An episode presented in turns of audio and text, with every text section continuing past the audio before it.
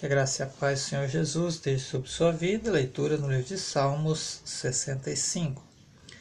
O louvor te aguarda em Sião, ó Deus, os votos que te fizemos serão cumpridos. Ó tu que ouves a oração, a ti virão todos os homens. Quando os nossos pecados pesavam sobre nós, tu mesmo fizeste propiciação por nossas transgressões.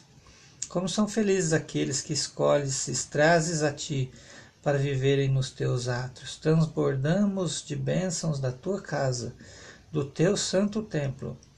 Tu nos respondes com temíveis feitos de justiça, ó Deus, nosso Salvador, esperança de todos os confins da terra e dos mais distantes mares.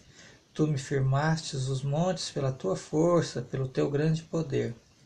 Tu que acalmas o bramido dos mares, o bramido de suas ondas e o tumulto das nações.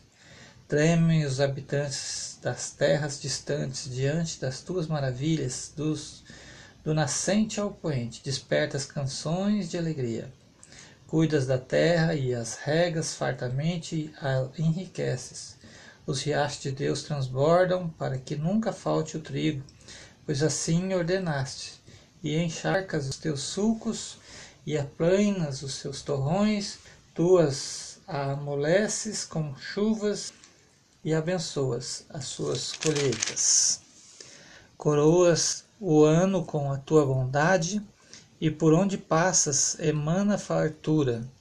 Fartura vertem as pastagens do deserto, e as colinas se vestem de alegria.